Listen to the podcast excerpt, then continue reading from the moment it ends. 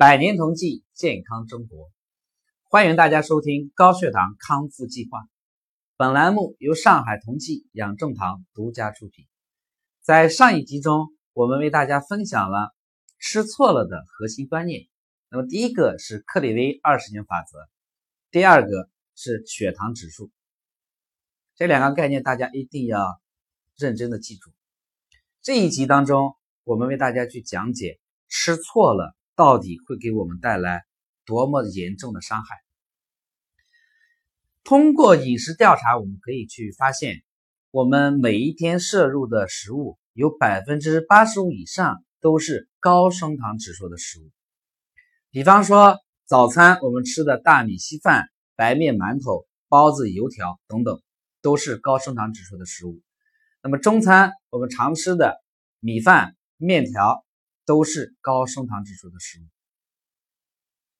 而当我们摄入了一顿高升糖指数的食物的时候，必然会导致餐后血糖升高过快。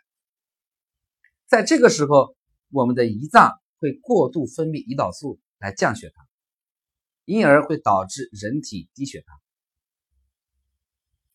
低血糖会带来头晕、心慌。腿软、乏力、冒虚汗、眼前发黑等一系列的症状，出于人体本能，我们的人体会大量分泌应激激素，在这个时候，我们又会感觉到极度的饥饿，然后又会去摄入一顿高血糖指数的食物。高升糖指数的食物带来的极度饥饿感，很容易导致我们暴饮暴食。而且每一顿会吃的很多，那么也就是说，吃多了和吃错了会共同推动这种恶性循环，最终导致碳水化合物上瘾。什么叫碳水化合物上瘾呢？那就是想吃主食，就是一顿不吃主食，心里就受不了，老觉得饿。不论吃了再多的菜，只要不吃主食，就感觉自己没吃饱。其实餐后过高的血糖会反复刺激胰脏，拼命的分泌胰岛素来降血糖。过度的透支终归会导致胰腺细胞的大量死亡，还有人体降糖能力的下降。更重要的是，猛烈的餐后血糖冲击会产生大量的内源性自由基，加速我们人体的衰老，加快代谢障碍的形成。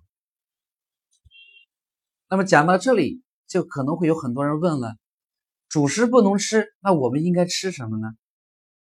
还能有还能够吃什么呢？